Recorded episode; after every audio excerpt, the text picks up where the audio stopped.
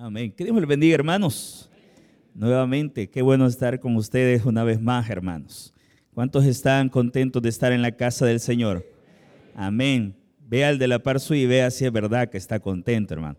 Y si no, diga el hermano, alégrese, estamos en la casa del Señor. Yo sé que el frillito a veces, ¿verdad? No dan ganas ni de moverse, pero hermano, qué bueno estar, de verdad. Yo siempre lo he dicho, lo creo, lo afirmo, y es que no hay mejor lugar para estar que estar en la casa del Señor. Amén, hermanos. Aquí es donde podemos venir y ser realmente quienes somos, porque Cristo, hermano, conoce todo de cada uno de nosotros. Amén. Vamos a ir a la palabra del Señor. Hermano, busque por favor el Evangelio de Mateo. Y cuando usted lo tenga, váyase por favor al capítulo 5. Hace un par de semanas, si usted se recuerda o estuvo acá con nosotros, estuvimos hablando acerca de una característica que todo cristiano debe de tener. ¿Alguien se recuerda cuál fue esa característica, hermanos? Ajá. La obediencia. Muy bien, excelente, mi hermano. La obediencia. Y ahora, hermanos, vamos a continuar hablando acerca de otra característica que cada uno de los cristianos debemos de tener. Bueno, los verdaderos cristianos. Una vez a Jesús le preguntaron, Jesús, ¿cómo vamos a saber quién es realmente un cristiano? ¿Y cuál fue la respuesta de nuestro Señor Jesús, hermanos? Por sus frutos, ¿qué le dijo, hermano? Los conoceréis. Mire qué interesante. Jesús, ¿cómo sabemos quién es un verdadero cristiano? Y Jesús no vino y le dijo, ah, depende, cuando vos lo veas y que levante sus manos, ¿verdad? Y están en la oración, o si vos escuchás que canta muy bonito, o si vos ves que se sabe muchos versículos de la Biblia, ese es verdaderamente un cristiano. No, la respuesta de Jesús fue categórica, fue clara, y esa es, por sus frutos ustedes conocerán a los verdaderos cristianos. Y estas características que hemos, bueno, que iniciamos a ver hace un par de semanas y otra que vamos a ver ahora, hermano, tiene que ver con esos frutos que cada uno de nosotros como verdaderos cristianos debemos de demostrar. Amén, hermanos. Vamos a ir a la palabra del Señor, Mateo capítulo 5, versículo número 5. Un versículo vamos a leer en este pasaje que se conoce como el Sermón del Monte. Vea lo que dice Mateo 5, versículo 5. Dice la palabra del Señor, bienaventurados. Diga conmigo, bienaventurado hermano. Bienaventurado los mansos, porque ellos recibirán la tierra por heredad. Vamos a orar, Padre. Gracias te damos, Señor, por esta mañana hermosa que tú nos has regalado. Gracias, Señor, porque una vez más nos das el privilegio y la oportunidad, Señor, de poder iniciar en tu casa, Señor. Gracias, Señor, te doy por la vida de cada uno de mis hermanos que están acá presentes, Señor. Oro por cada uno de ellos, Señor. Oro por las necesidades, Señor, los problemas, esas situaciones, Señor, que pueden estar quizás en esta hora en su mente, en su corazón, Señor. Oro para que seas tú, Señor, a través de tu palabra, a través de tu Espíritu Santo, Señor, trayendo paz, trayendo tranquilidad, pero sobre todo, Señor, oro para que tú les regales sabiduría a cada uno de ellos, Señor, para que tomen las mejores decisiones, Señor, para que se dejen llevar por ti, Señor, y puedan hacer las cosas como a ti te agradan, Señor. Oramos también por tu palabra esta mañana, Señor, para que pueda penetrar lo más profundo de nuestros corazones, Señor. Que este mensaje, Señor, sea un mensaje que nos transforme, que nos cambie, Señor, que nos motive, Señor, a querer ser verdaderos hijos tuyos, Señor. Que cada uno, Señor, de los que estamos acá y aquellos que no están, pero están escuchando este sermón, Señor, seas tú, Señor, el que les hables y los puedas transformar a través de tu palabra. Quédate con nosotros, Señor. Te lo pedimos de todo corazón. En el nombre de Cristo Jesús. Amén y amén. Puede sentarse, hermano. Le decía, hermano, que hace un par de semanas estábamos aprendiendo sobre cada una o sobre una de esas características que todo cristiano debe de tener. Y yo le explicaba a usted, hermano, que cuando nosotros venimos a Cristo, las cosas cambian en nuestra vida. Antes de ser cristianos, nosotros éramos una cosa y a mí me encanta porque el apóstol Pablo, hermano, en la carta a los Corintios, él hace una marcada diferencia entre antes de ser cristiano y ahora que las personas o todos nosotros somos cristianos. Él viene y dice, antes de ser ser cristianos, ustedes no entendían las cosas espirituales. Ustedes no podían comprender cómo era el caminar cristiano porque ustedes estaban siendo llevados, ustedes seguían las corrientes de Satanás, ustedes eran dominados por él, ustedes eran esclavos del pecado. O sea, nuestra vida o la vida de una persona que no tiene a Cristo, hermano, eso antes de recibirle es una cosa. Pero en el momento que usted toma la decisión, en el momento que el Espíritu Santo viene y toca su corazón y nos convence de pecados, la Biblia habla que hay un cambio en la persona. La Biblia nos enseña a nosotros que hay una transformación interior y que va hacia el exterior de cada uno de aquellos que reciben a Cristo en su corazón. En el momento que usted recibe a Cristo en su corazón, hermano, hay una transformación. También el apóstol Pablo en Corintios dice que es un nuevo nacimiento, una persona diferente. Todas las cosas que estaban antes pasaron. ¿Y qué dice ese texto, hermano? Todas son hechas nuevas. Ahora bien, yo le explicaba a usted que cuando nosotros somos hechos nuevos, lo que se espera de nosotros son características diferentes a las que teníamos antes de tener a Cristo. Allá antes de tener a Cristo, hermanos, quizás algunos eran mentirosos, otros eran orgullosos, quizás otros éramos malcriados, quizás algunos con vicios, un montón de cosas malas antes de Cristo. Pero se espera que en el momento que Cristo viene a su vida, nuestra vida sea transformada. Poco a poco nuestra manera de pensar, nuestra manera de hacer las cosas, nuestra manera de hablar, nuestra manera de pensar, todo eso tiene que sufrir una transformación. En otras palabras, hermano, usted y yo debemos demostrar características diferentes a las que teníamos antes. Y la característica que veíamos la, hace un par de semanas era la característica de la obediencia, como decía mi hermano. Hermano, la obediencia es una característica que todo verdadero cristiano debe de demostrar. Dios quiere que cada uno de nosotros seamos obedientes, primero a dejar ciertas cosas de nuestra vida que ya no deben de estar.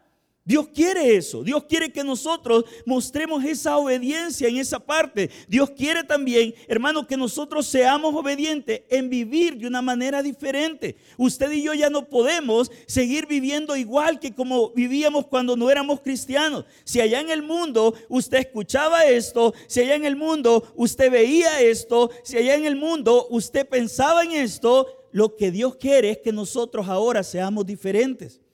Dios quiere que nosotros seamos obedientes. Y la obediencia, les decía yo, hermanos, hace un par de semanas, que la obediencia trae bendición a todas las áreas de nuestra vida. Cuando usted y yo somos obedientes, hermano, Dios nos bendice. ¿Y sabe por qué? Porque a Dios le agradan los hijos obedientes. ¿Cuántos padres hay acá, hermanos? ¿Sí o no, hermano? Que a usted le, ¿qué le gusta más? ¿Un hijo obediente o un hijo desobediente? Obediente. ¿Y usted cree que a Dios no le encanta eso también de nosotros? Entonces la primera característica que nosotros debemos de demostrar tiene que ver con la obediencia.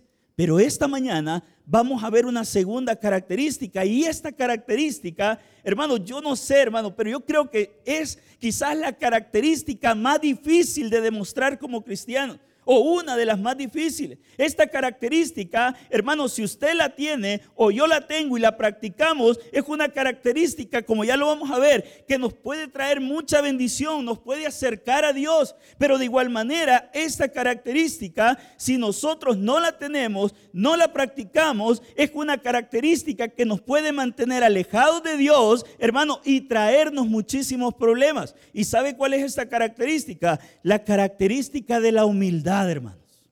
Diga el de la par suya, hermano, la humildad, dígale. ¿Sabe por qué, hermano? Porque ser humilde no es algo tan fácil. Ser obediente, usted puede venir y de repente decir, bueno, yo voy a obedecer en no tomarme esta cerveza porque yo sé que a Dios no le agrada. Y usted es obediente y no se la toma. Pero la humildad, hermano, tiene que ver con algo más interno de cada uno de nosotros. La humildad tiene que ver, hermano, con esa virtud que nos tiene que hacer a nosotros reconocer quiénes somos delante de las personas, pero también delante de Dios. Y yo quiero iniciar dándole algunos conceptos que tengo acá acerca de la humildad. Por ejemplo, el primero es que la humildad, escuche, es la virtud que consiste en conocer mis propias limitaciones. Escuche bien, la humildad es la virtud, escuche, que consiste en conocer mis propias limitaciones y debilidades y actuar de, acuerdo a tal conocimiento. En otras palabras, hermano, la humildad tiene que ver con reconocer, primero, hermano, que no somos perfectos. ¿Cuánta gente, hermano, hoy en día cree que es una persona perfecta? Yo hablo con personas a veces que han visto quizás un error en una persona y son tan legalistas que quieren fulminarlo y mandarlos al infierno, ¿ya? ¿Por qué, hermano? Porque muchas veces creemos que nosotros somos perfectos. En el mundo andan muchos cristianos por ahí creyendo que son don perfecto. ¿Por qué? Porque no fallan, porque hacen esto, porque hacen lo otro. Y miran a un hermano haciendo algo y ya van criticando y diciendo, mira aquel, uy, ese no debería estar en la iglesia. La humildad no es eso. La humildad tiene que ver con reconocer nuestras limitaciones, con reconocer nuestras debilidades. Eso es la humildad. Cuando usted y yo reconocemos primero que no somos perfectos, hermano.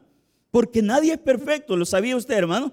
Nadie es perfecto. Todos fallamos en una área o en otra. Todos estamos caminando hacia esa perfección. Pero mientras estemos acá en la tierra, ninguna persona, por muy buena que sea, hermano, va a llegar a esa perfección porque la Biblia es clara. Pero muchas veces hay personas que creen que son perfectas. Pero eso no es la humildad. La humildad, dice, es la virtud que consiste en conocer mis propias limitaciones y debilidades y actuar de acuerdo a tal conocimiento. En otras palabras, es reconocer que no lo sabemos todo, hermano. Hay gente que cree saberlo todo. Ah, yo sé de esto, de tal cosa, sí, yo sé de esto, yo sé de lo otro. Hermano, no lo sabemos todo. Primero, no somos perfectos. Segundo, no lo sabemos todo. Y en tercer lugar, hermano, es aceptar que necesitamos de otras personas. ¿Conoce usted personas, hermano, que creen que no necesitan de nadie? Yo le digo a, una, a las personas siempre, a los, más que todo con los que hablo, le digo, mira, y un día de esto estaba platicando con una sobrina muy linda que yo tengo, y yo le digo, ella vino y le pidió algo, un favor a, su hermana, y le dijo, mira, ¿me podrías ayudar con eso? Y yo vengo y le digo, mira, te quiero dar una enseñanza, le digo.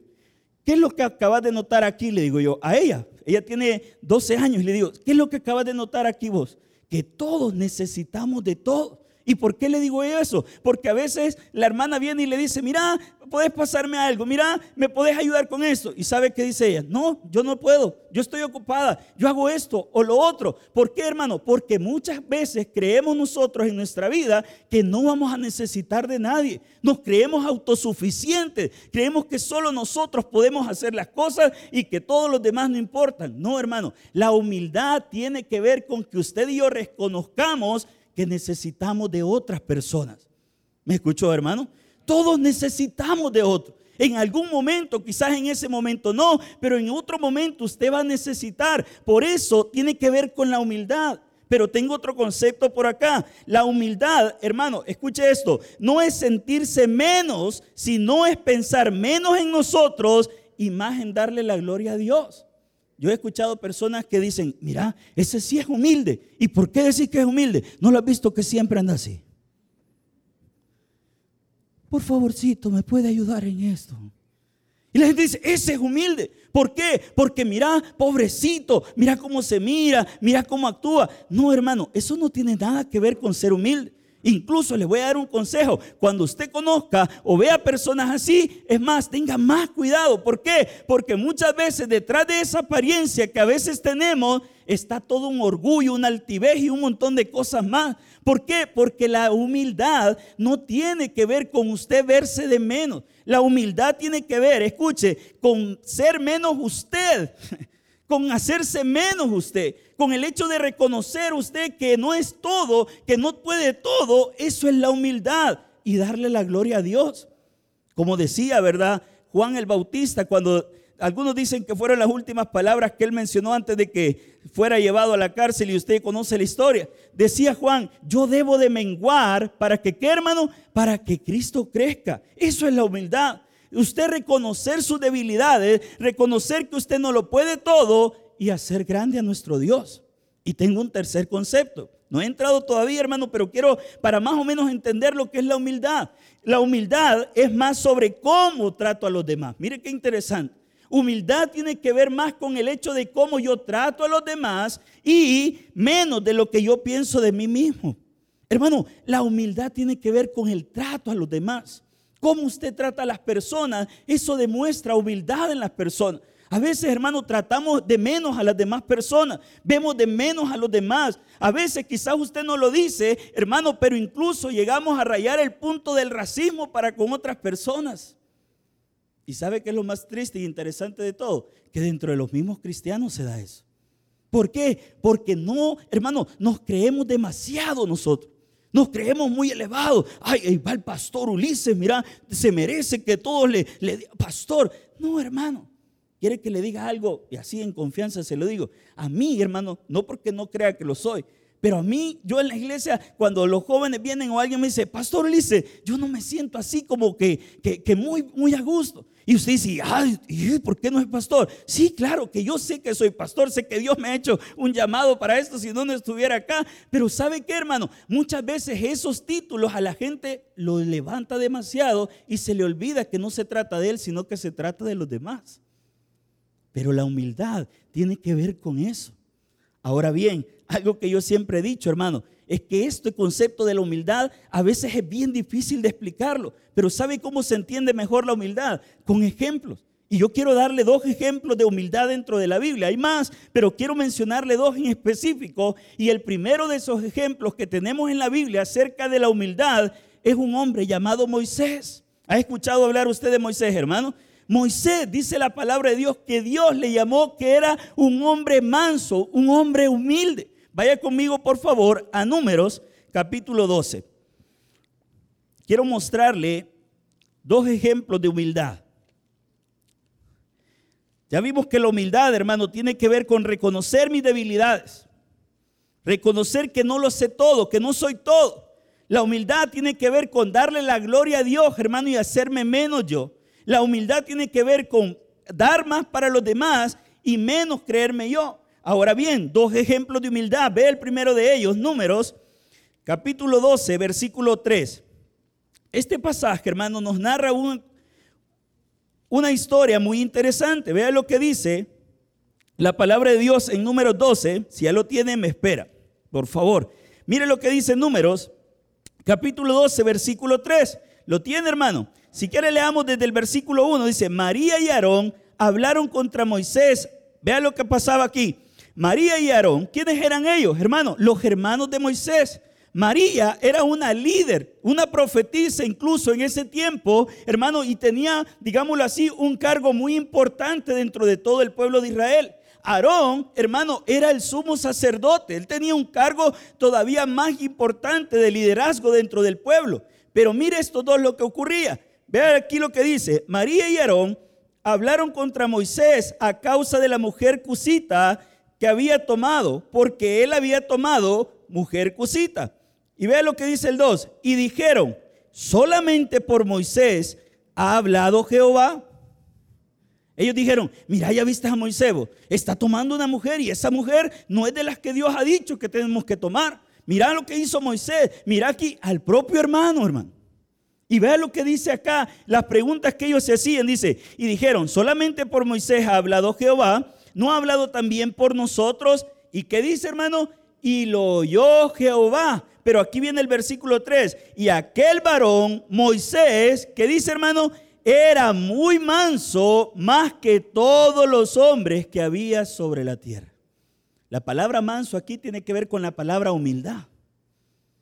Estas personas venían y estaban acusando a Moisés de que se había metido con una mujer que no era parte del pueblo, sino que había tomado una mujer de otro lado. Y vinieron y dijeron, mira, ¿cómo es posible? ¿Cómo es eso que solo Dios le habla a Moisés y no nos puede hablar a nosotros? ¿Ha visto usted esa actitud muchas veces, hermano? Pero ¿sabe qué es lo que a mí me encanta de este pasaje? Cómo acá el autor menciona que era Moisés. Moisés bien podía haber dicho, si él era el líder, hermano, él bien pudiera haber dicho, ¿y ustedes qué están hablando? ¿Y qué les importa a ustedes que yo haya tomado mujer y no yo soy el líder, pues? ¿Y ustedes qué? Si yo soy el que manda aquí, yo soy el que Dios le ha dicho sacar al pueblo de Israel. ¿Quién fue el que lo dio al pueblo? Yo fui. ¿Quién fue el que puso la vara y abrió el mar? Yo fui. Pero ¿sabe qué, hermano? Moisés no actuó de esa manera. Moisés no actuó de una manera orgullosa, como muchas veces nosotros actuamos ante las diferentes situaciones. Moisés, hermano, no actuó de una manera altiva como muchas veces nosotros reaccionamos, especialmente cuando nosotros tenemos un puesto quizás de liderazgo o una jefatura o algo. Muchas veces, hermano, cuando alguien viene y no está de acuerdo con nosotros, nosotros qué es lo que hacemos, hermano? Míreme la seña, lo aplastamos. Pero ¿qué hizo Moisés ante las acusaciones de sus propios hermanos, de los líderes que estaban a su alrededor? Nada.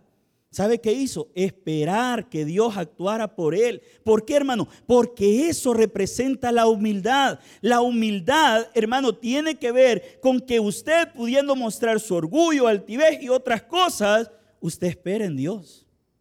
Moisés no actuó de esa manera. ¿Lo podía hacer? Claro que sí. Si él era el líder, claro que sí. Si él era el que estaba guiando al pueblo, claro que sí. Si él era el escogido de Dios para llevarlo a la tierra prometida, pero Moisés ante eso lo que hizo fue esperar en Dios, porque eso representa la humildad. Por eso es que la palabra de Dios dice que Moisés era un hombre manso y dice el hombre más manso de toda la tierra, porque pudiendo hacer mucho ante la situación que estaba viviendo, él esperó en el Señor. ¿Y sabe qué pasó? Dios le respondió. Más adelante, si usted continúa con la lectura, usted va a ver cómo Dios viene y les manda una enfermedad a cada uno de ellos. ¿Por qué? Porque habían hablado en contra de su líder. Hermano, Moisés no tuvo que hacer nada. Lo único que Moisés tenía que hacer era mantenerse humilde ante la situación. Ese es un ejemplo de humildad. Y esa es la manera, hermano, que Dios espera que nosotros también reaccionemos ante las diferentes situaciones. Dios no quiere personas orgullosas porque eso es todo lo contrario a la humildad. El orgullo, hermano, lo que nos lleva a nosotros es a creernos más que otros, es a pensar que nadie nos puede llamar la atención, es creer que nadie nos puede decir nada porque yo soy el que manda. No, ¿y a mí cómo me van a decir esto? No, ¿y a mí cómo me van a poner esto? No, hermano, Dios quiere que aprendamos a ser humildes. ¿Por qué? Porque esa es una característica de un verdadero cristiano. Usted quiere ser un verdadero cristiano, sea obediente, pero también tenemos que ser humildes. ¿Y sabe qué es lo interesante de todo esto? Que la humildad, hermano, no siempre estuvo en la vida de Moisés. Cuando usted empieza a hacer un recorrido de la vida de Moisés, hermano, todos nosotros conocemos, o la mayoría es historia. Dice la palabra de Dios que este Moisés creció en un lugar que no fue su hogar. Todos sabemos que los niños estaban, los estaba matando. Faraón dijo, démosle muerte a todos los niños. Y de repente conocemos la historia, ¿verdad? Donde lo pusieron en el río, lo toma eh, una de las egipcias, de las meras meras ahí, y se lo llevó al palacio. Y Moisés, hermano, fue educado como un egipcio, fue enseñado como un egipcio, aprendió todas las cosas, lo mejor de lo mejor, Moisés lo tenía. En otras palabras, hermano, Moisés era casi, o mejor dicho, un príncipe. Era de la realeza, hermano. Pero de repente todos conocemos lo que sucedió con Moisés, ¿verdad? De repente vio que estaban maltratando a uno de su pueblo y se levantó, o sea, mató a, a ese egipcio y tuvo que huir. Y aquí viene lo interesante. ¿A dónde tuvo que huir Moisés cuando hizo eso? Hermano, al desierto. ¿Y sabe qué? Dios en ese desierto trabajó la humildad de Moisés, porque en él quizás no había esa humildad que se menciona en el pasaje que leímos. Quizás había altivez, quizás él había llegado a un punto de creer que él era uno de los más importantes en Egipto, ¿verdad? Que veía de menos a todos los demás. Pero Dios en ese desierto trabajó la humildad de Moisés. Dice la palabra de Dios, hermano, que Moisés, estando en el desierto, y Dios lo llama, estaba haciendo una de las actividades más humildes de todas. ¿Sabe cuál? Pastoreando ovejas. El pastorear ovejas, hermano, en el tiempo de la Biblia se consideraba una de las actividades más humildes que una persona podía tener. Imagínense la gran diferencia. Moisés en el palacio, mandando a todos, hermano, teniendo grandes cosas, una gran enseñanza, se tiene que ir al desierto donde Dios trabaja su humildad y de repente lo hace un pastor de ovejas. Pero cuando él ya estaba listo, entonces recibe el llamado de Dios. Hermano, Dios muchas veces a nosotros nos va a llevar al desierto para mostrarnos humildad. Quizás muchos de los que estamos acá pasando por una necesidad y nos hemos preguntado, ¿por qué me está pasando esto a mí? Hermano, es hora de reflexionar si Dios lo que está haciendo es trabajando nuestra humildad. ¿Por qué, hermano? Porque Dios lo va a llevar a esos desiertos para cambiar ese orgullo, para cambiar esa soberbia, para cambiar esa altivez. ¿Por qué? Porque una característica que debe de demostrar un verdadero cristiano es la humildad. Moisés le pasó. Dios trabajó esa área con él. Dios se trabajó tanto en el área en esta área con Moisés que después dice la Biblia que no había otro hombre más manso, o sea, más humilde que Moisés. ¿Por qué? Porque Dios lo trabajó. Pero hay otro ejemplo que quiero mostrarle también de la Biblia con respecto a la humildad.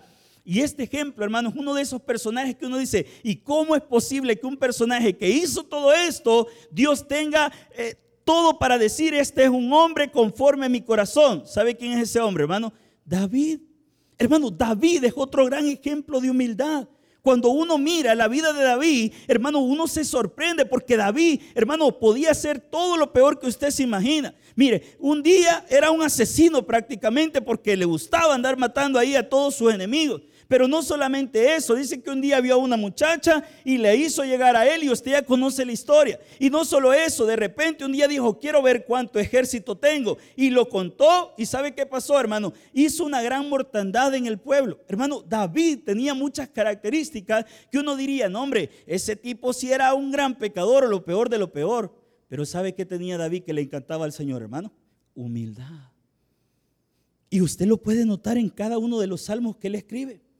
Cuando usted lee los salmos que escribió el rey David, hermano, hay una constante, hay una cosa que se repite en cada uno de ellos. ¿Y sabe qué es eso? La humildad que David tenía delante de Dios, hermano. A pesar de todo lo malo, a pesar de todas las cosas que él tenía negativas, hermano, él tenía un corazón proyectado para Dios. Y la clave de ese corazón proyectado para Dios era la humildad que David tenía. Usted lo mira, por ejemplo, en los salmos cuando Él está suplicando misericordia en contra de sus enemigos, hermano. Él viene y dice, Señor, aquí estoy, te necesito. Mira, cuántos, Señor, se han multiplicado mis enemigos, cuántos se han multiplicado mis adversarios. Señor, yo necesito de tu apoyo. Él, no, él tenía un ejército a su disposición, pero ¿sabe qué hacía David en vez de buscar el apoyo de su ejército, hermano? Se humillaba delante de Dios. En vez de David decir, vaya ejército, armemos y vamos a ir en contra de nuestros enemigos. No, él venía y decía, Señor, ayúdame porque te necesito. Usted lo puede ver cuando le falló a Dios con Betsabé que le acabo de mencionar. Hermano, el Salmo 51 es un salmo, hermano, donde usted puede notar claramente el corazón arrepentido y humillado de un ser humano como David.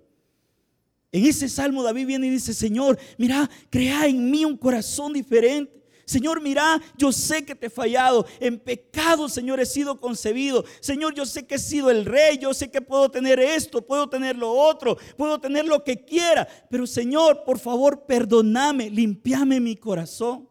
Hermano, esa fue la clave de un hombre como David que hizo tantas cosas malas, que hizo esto, hizo lo otro, pero tenía humildad. ¿Por qué, hermano? Porque la humildad, escucha bien lo que le voy a decir, no solamente, hermano, hace cosas grandes en nuestra vida, sino que nos trae bendición también. ¿Sabe cuáles son las bendiciones de la humildad? Le voy a decir tres nada más. La primera de las bendiciones que trae la humildad, o sea, cuando nosotros somos humildes, la primera de las bendiciones que nosotros tenemos por eso, hermano, es que la humildad nos acerca a Dios. Una persona humilde es una persona que está cercana a Dios. Eso dice su palabra. ¿Quiere que se lo muestre? Mire lo que dice Isaías. Si quiere no lo busque, yo voy a ir corriendo al pasaje y se lo leo. Isaías capítulo número 57. Estas son las bendiciones de la humildad. Vea lo que dice Isaías 57, versículo 15. Dice, porque así dijo, vea cómo se menciona acá el pasaje, cómo menciona a Dios. Vea lo que dice, porque así dijo el alto y sublime, el que habita la eternidad y cuyo nombre es el santo. Vea lo que dice, yo habito en las alturas, en la altura y la santidad. ¿Y qué dice después, hermano? Y con el quebrantado, ¿y, quién dice, hermano? Y humilde de espíritu, para vivificar el corazón de los quebrantados. ¿Con quiénes está Dios, hermano? Con los humildes. Hermano, la humildad, cuando nosotros practicamos la humildad, cuando nosotros nos esforzamos por tener esta característica, la primera de las bendiciones que nosotros vamos a recibir es que vamos a estar cercanos a Dios. Y qué bueno, hermano, y qué bonito es estar, sentirse cerca de Dios, hermano. Yo me pongo a pensar en este hombre David. A mí es un personaje, hermano, que me encanta estudiarlo. ¿Por qué, hermano? Porque cada día que yo voy a este personaje, yo me doy cuenta de la gran necesidad que tenemos todos de ser humildes como David. ¿Por qué, hermano? Porque este era un hombre que estaba cercano a Dios. Dios le llama un hombre conforme a mi corazón. Imagínense eso, hermano. Ningún otro personaje fue llamado así, pero David lo fue. ¿Por qué? Porque tenía un corazón humilde. Y la humildad, la bendición que trae es que nos acerca a Dios. Pero hay una segunda bendición. Y es que la humildad no solo me acerca a Dios, sino que la humildad trae el favor de Dios. Hermano, Dios bendice a las personas que son humildes, hermano. Una persona humilde es una persona que tiene el favor de Dios. Y hay un versículo que yo quiero leerle de tantos que traigo, pero solo uno, Santiago capítulo 4. Si usted puede ir, vaya y si no, me espera ahí que yo se lo leo. Vea lo que dice Santiago capítulo 4. La primera bendición, hermano, es que la humildad me acerca a Dios. Pero la segunda bendición que trae la humildad es que la humildad, hermano, trae el favor de Dios para nosotros. Vea lo que dice Santiago 4, versículo número 6. Dice la palabra de Dios, pero Él, hablando de Dios, dice, da mayor gracia. Por esto dice, Dios que hermano, resiste a los soberbios. Y aquí la palabra resiste, hermano, tiene que ver con alguien que se pone como en, en orden de batalla en contra de otra persona. En otras palabras, dice la Biblia, Dios resiste, o sea, Él se pone en contra de todas las personas soberbias. ¿Y quiénes son las personas soberbias, hermano? Las personas que se creen más, las personas que creen que no necesitan de otro, las personas que creen que son perfectas y nunca fallan. Dios, dice la Biblia, está en contra de todas esas personas. Pero mire lo que sigue diciendo el pasaje acá. Dios dice, resiste a los soberbios, pero ¿qué dice, hermano? Y da gracia a quienes, hermano? A los humildes. ¿Sabe qué quiere decir? Dios está presto a apoyar a las personas que son humildes. Cuando usted y yo somos humildes, hermano, a Dios le encanta, le mueve el corazón para ayudar. Y hay una tercera bendición, y es que la humildad, hermano, trae bendición. Proverbios capítulo 22, versículo 4 dice que el resultado de la humildad y del temor a Dios es riqueza, honra y vida. Mire qué interesante. El resultado de ser humilde, dice ese versículo, usted lo puede leer, es que Dios da riqueza, honra y vida. Riqueza, hermano, en todos los aspectos, materiales, pero también espirituales, que es lo más importante. Honra, ¿en qué aspecto, hermano? Que las personas humildes siempre van adelante para Dios. ¿Y qué más, hermano? Le da vida. Yo estaba analizando esto y yo digo, una persona que es humilde es una persona, hermano, que no tiene problemas con la demás gente. Hay gente, hermano, que es todo lo contrario, orgulloso, soberbio. Y sí o no, hermano, que las personas así caen mal, hermano. La gente no dan ganas de estar a la par de esa gente. ¿Por qué? Porque son los que no fallan, los que no necesitan nada. Entonces uno mejor se va apartando de ellos. Pero qué bonito es estar con personas que son humildes, hermano. Y usted las escucha hablar y usted dice, hey, de esto hay que aprender. Hermano, ¿por qué? Porque Dios bendice a las personas así. Y hay una pregunta que usted debe de hacerse porque yo me la hice después de haber estudiado todo esto. ¿Y sabe cuál es esa pregunta, hermano? ¿Cómo cultivo esta característica? Si ya vi qué significa ser humilde, si ya vi que hay ejemplos en la Biblia y ya vi que Dios bendice a aquel que es humilde, la gran pregunta de todos, y quizás este es el punto más importante del sermón de esta mañana, y es, ¿cómo cultivo esa humildad? Y esto, hermano, a mí me encanta porque no es como en esos libros, ¿verdad? Que, uno lee a veces de autoayuda donde dice 10 pasos para la felicidad, 100 pasos para el éxito. No, aquí solo hay una clave, hermano, para cultivar la humildad. ¿Y sabe cuál es esa clave, hermano? Tener una relación personal con el Señor. ¿Quiere usted cultivar la característica de humildad? Hermano, tenga una buena relación con Dios. Entre más lejano, escuche bien esto, hermano, entre más lejano esté usted de Dios, menos humilde usted va a ser. Una persona que demuestra soberbia, altivez y orgullo, hermano, segurísimo, segurísimo sin fallar, esa persona no tiene una relación con Dios. ¿Por qué, hermano? Porque entre más alejado usted esté de Dios, menos humilde usted va a ser. Pero sabe todo lo contrario. entre más cercano esté usted de Dios, más usted va a cultivar la humildad. ¿Qué dijo Jesús con respecto a esto, hermano? De la humildad. Y aquí sí quiero llevarlo. Por favor, vaya a Mateo capítulo 11. La forma de cultivar la humildad es teniendo una relación personal con Cristo. Entre más alejado usted esté de Dios, menos humilde usted y yo vamos a ser. Más soberbios, más orgullosos, más altivos, que es lo contrario de la humildad. No he querido meterme a eso porque mi objetivo esta mañana es que usted entienda cuál es el concepto de humildad, que vea que en la Biblia hay muchos ejemplos y que vea que la humildad trae bendición a cada una de nuestra vida.